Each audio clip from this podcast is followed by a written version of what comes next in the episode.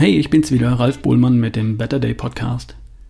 Hier geht es um deine Gesundheit, die beste Version von dir und um deinen Better Day. Weißt du ja. Und hier möchte ich meine Gedanken mit dir teilen und dich inspirieren, dich und deine Gesundheit in die eigenen Hände zu nehmen. Weißt du auch. Ich denke, dabei dürfen auch Themen vom Randbereich einen Platz haben. Also Themen, die nicht auf den ersten Blick was mit dem Gewicht auf deiner Waage und deiner Fitness und deinen Gesundheitsparametern aktuell zu tun haben.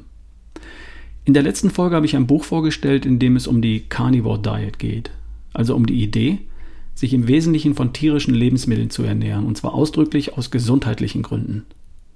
Der übliche Reflex wird bei vielen lauten, geht's noch? Noch mehr Fleisch produzieren und die Umwelt noch schneller zerstören, wo die Erzeugung von Fleisch doch so viel CO2 in die Atmosphäre entlässt? Was ist mit dem Klimawandel? Nun, der Gedanke ist nicht ganz falsch und auch nicht ganz richtig.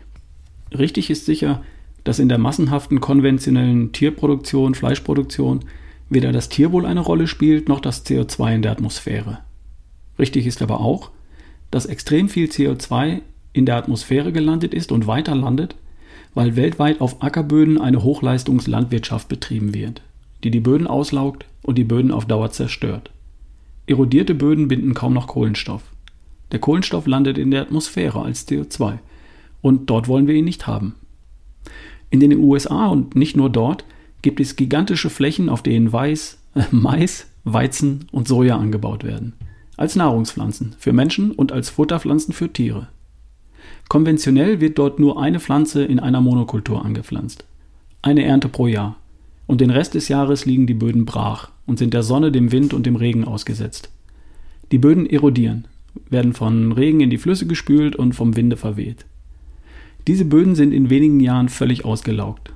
Sie tragen nur noch eine Ernte, wenn massiv gedüngt wird und sie binden kaum noch Kohlenstoff. Und sie bringen den Bauern kaum noch was ein. Die Landwirtschaft funktioniert nur noch mit Agrarsubventionen. Die Natur leidet, das Klima leidet, unsere Gesundheit leidet. Weizen und Mais. Und wir bezahlen das auch noch im Supermarkt und zusätzlich mit unseren Steuern. Es geht auch anders. Eine andere Form der Landwirtschaft kann das besser. Die ausgelaugten Böden können regeneriert werden. Man lässt wieder viele unterschiedliche Pflanzen zu, gibt den Böden wieder Zeit, Wurzeln unterschiedlichster Pflanzen aufzunehmen und große Mengen Kohlenstoff zu binden, also CO2 aus der Atmosphäre aufzunehmen. Es sind mehrere Ernten im Jahr möglich und die Erträge pro Hektar, also das Einkommen der Landwirte, steigt und wird auch weniger abhängig von Agrarsubventionen und von Klimakatastrophen. Eine zentrale Rolle dabei spielen die Weidegänger, Wiederkäuer, Huftiere, Rinder, Schafe, Ziegen, Büffel, je nach Kontinent und Klimazone. Die braucht es dafür nämlich, um die Böden mit ihrem Kot zu düngen und um die Böden mit ihren Hufen aufzulockern. Sogar um die Pflanzen auf den Böden in ihrer Zusammensetzung zu beeinflussen. Eine solche Art der Landwirtschaft erzeugt bessere Erträge pro Hektar durch unterschiedliche Nahrungspflanzen, die angebaut werden. Natürlich auch durch das Fleisch der Tiere. Diese Art der Landwirtschaft entlässt nicht CO2 in die Atmosphäre, im Gegenteil, es bindet Kohlenstoff aus der Atmosphäre in den Pflanzen und dauerhaft in den Böden. Und das in gigantischem Ausmaß. Forscher glauben, dass in den Ackerböden dieser Welt das Potenzial steckt, den Anstieg von CO2 in der Atmosphäre nicht nur zu stoppen, sondern Schritt für Schritt wieder zurückzufahren. Was hätten wir davon? Unabhängig von den Klimaeffekten hätten wir gesündere Pflanzen auf dem Teller und gesündere Nahrung. Vielfalt, anstatt hochgedüngte, mit Pestiziden geschützte Einfalt aus Weizen, Mais und Soja.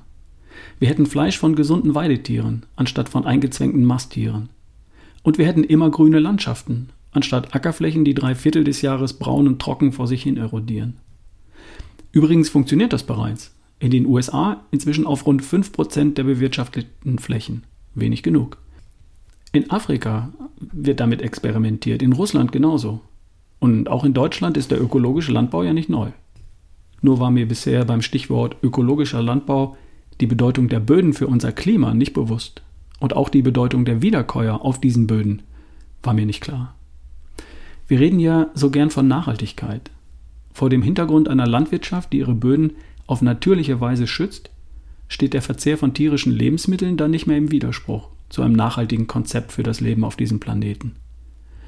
Ich habe dazu vor einiger Zeit eine Dokumentation auf Netflix gesehen, die man sich unbedingt ansehen sollte, wenn man sich um die eigene Gesundheit, die Umwelt und das Klima Sorgen macht. Kiss the Ground heißt die. erschien im vergangenen Jahr bei Netflix. Natürlich typisch amerikanisch aufgemacht und bisher leider nur auf Englisch verfügbar.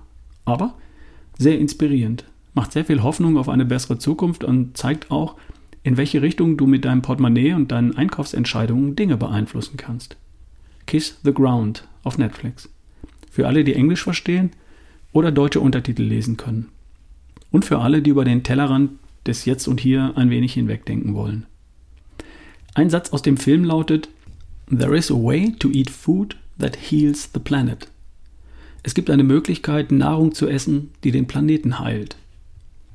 Vielleicht wäre das ja ein Tipp fürs Wochenende. Statt Tatort? Dir ein schönes Wochenende. Wir hören uns. Dein Ralf Bohlmann.